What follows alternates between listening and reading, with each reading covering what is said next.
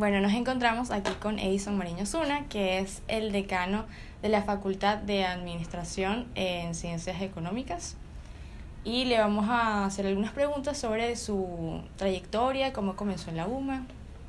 Bueno, yo comencé en la UMA en el año 2003 como profesor contratado para dar las materias de economía, microeconomía en administración y tecnología de la eh, computación en educación.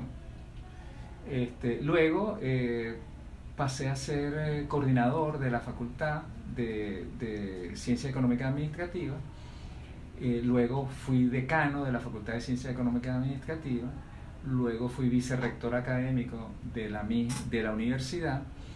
Luego fui presidente del Consejo de Desarrollo Económico pues, y tecnológico y eh, ahora, como estaban buscando al más viejo de la universidad, para que fuera decano de otra vez, entonces estudié otra vez en la Facultad de Ciencias Económicas y Administrativas como decano. ¿Ha pensado en, durante toda esta trayectoria, tengo entendido que 17 años, en dejar la Universidad de Monte Ávila? No, hasta ahora no. Hasta ahora, este, la pasión mía siempre fue dar clases ya que conocemos un poco más sobre quién es Edison Mariño, vamos a hablar ahora sobre la, la pregunta que les, les, concierne a todos los estudiantes, que, bueno, primero, ¿por qué se dio la semestralización de la universidad, que pasaron del anual a los semestres? Ok, este, bueno, nosotros cuando la universidad comenzó, era semestral. O sea, el, todas las carreras eran seis, excepto este, derecho. Derecho siempre fue anual.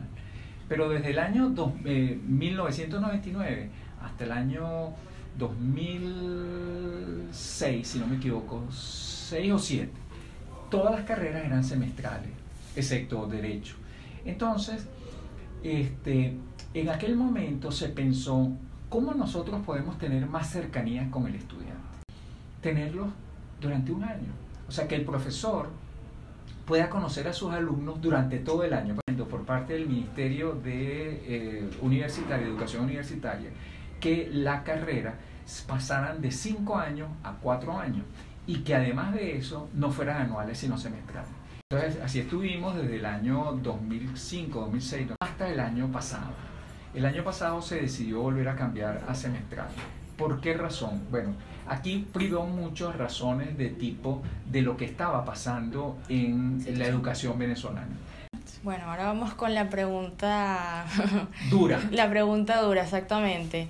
Eh, la gente se pregunta que por qué... Hay tantos aumentos. Exactamente, en la matrícula y todas las mensualidades. Sí, este, a nadie nos gusta que nos suban los precios está pasando. Bueno, la realidad es que nosotros tenemos un país en donde eh, los que manejan el país desde el punto de vista económico lo han hecho pésimo.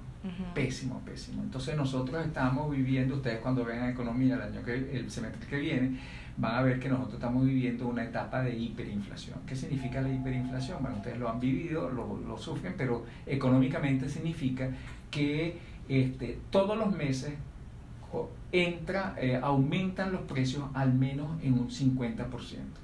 Bueno, nosotros estamos aumentando los precios en 73 mil por ciento todos los meses.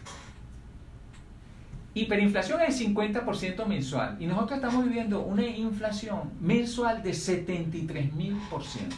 Ustedes se imaginan lo bien que lo está haciendo la gente que está manejando el gobierno. Está haciendo pésimo.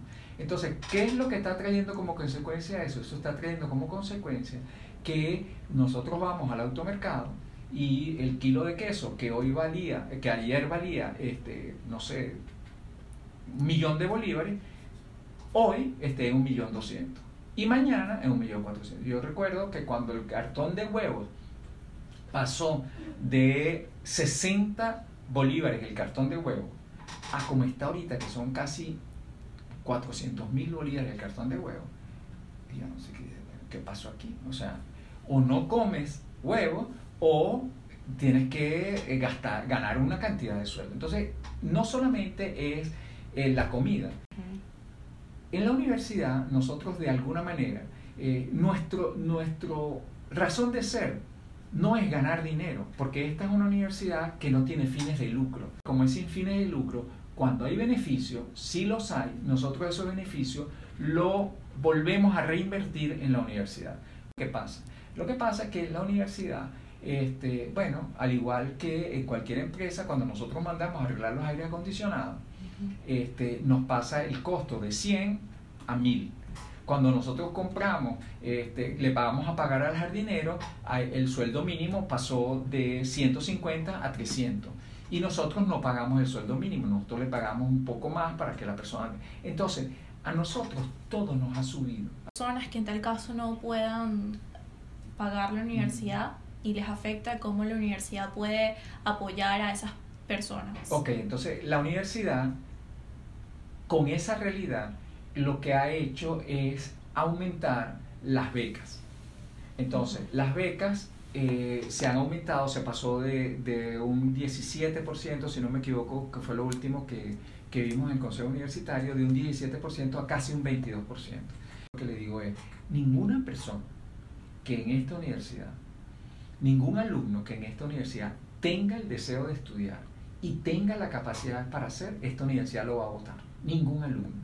Bueno, ya finalizando, eh, queríamos saber una frase que quisiera dedicarles a los estudiantes de la UMA, que siguen estudiando y todo eso. Bueno, sí, eh, este, en primer lugar hay que tener esperanza. Nosotros tenemos esperanza de que este tipo de cosas se van a mejorar. Nosotros somos sumamente este, hábiles, inteligentes, capaces, como para, una vez que esta situación haya cambiado, volver a tener un país como el que yo viví. Muchas gracias por ese mensaje y por su tiempo, lo apreciamos mucho. Y bueno, eh, estuvimos allí conversando. Bueno, eh, todo un placer, encantadísima con todo lo que dijo y espero poder compartir en otra ocasión con usted. Fórmense, estudien, porque ese, él va a pasar, no va a pasar por obra y gracia del Espíritu Santo. Él nos va a ayudar, pero nosotros tenemos que poner el esfuerzo y el trabajo y nuestra inteligencia. Si ustedes son los mejores comunicadores sociales, ustedes van a poder producir cosas extraordinarias que van a ser necesarias para este país. Porque ¿cómo, cómo tú educas a la gente masivamente? Con la, con la escuela, bueno, más o menos, pero con la, con la publicidad, con las propagandas, se puede educar a la gente de manera que hagan cosas. Narrando por ustedes estuvimos Estefanía Hermoso y Rebeca González. Esto fue toda la entrevista de hoy y gracias por sintonizarnos.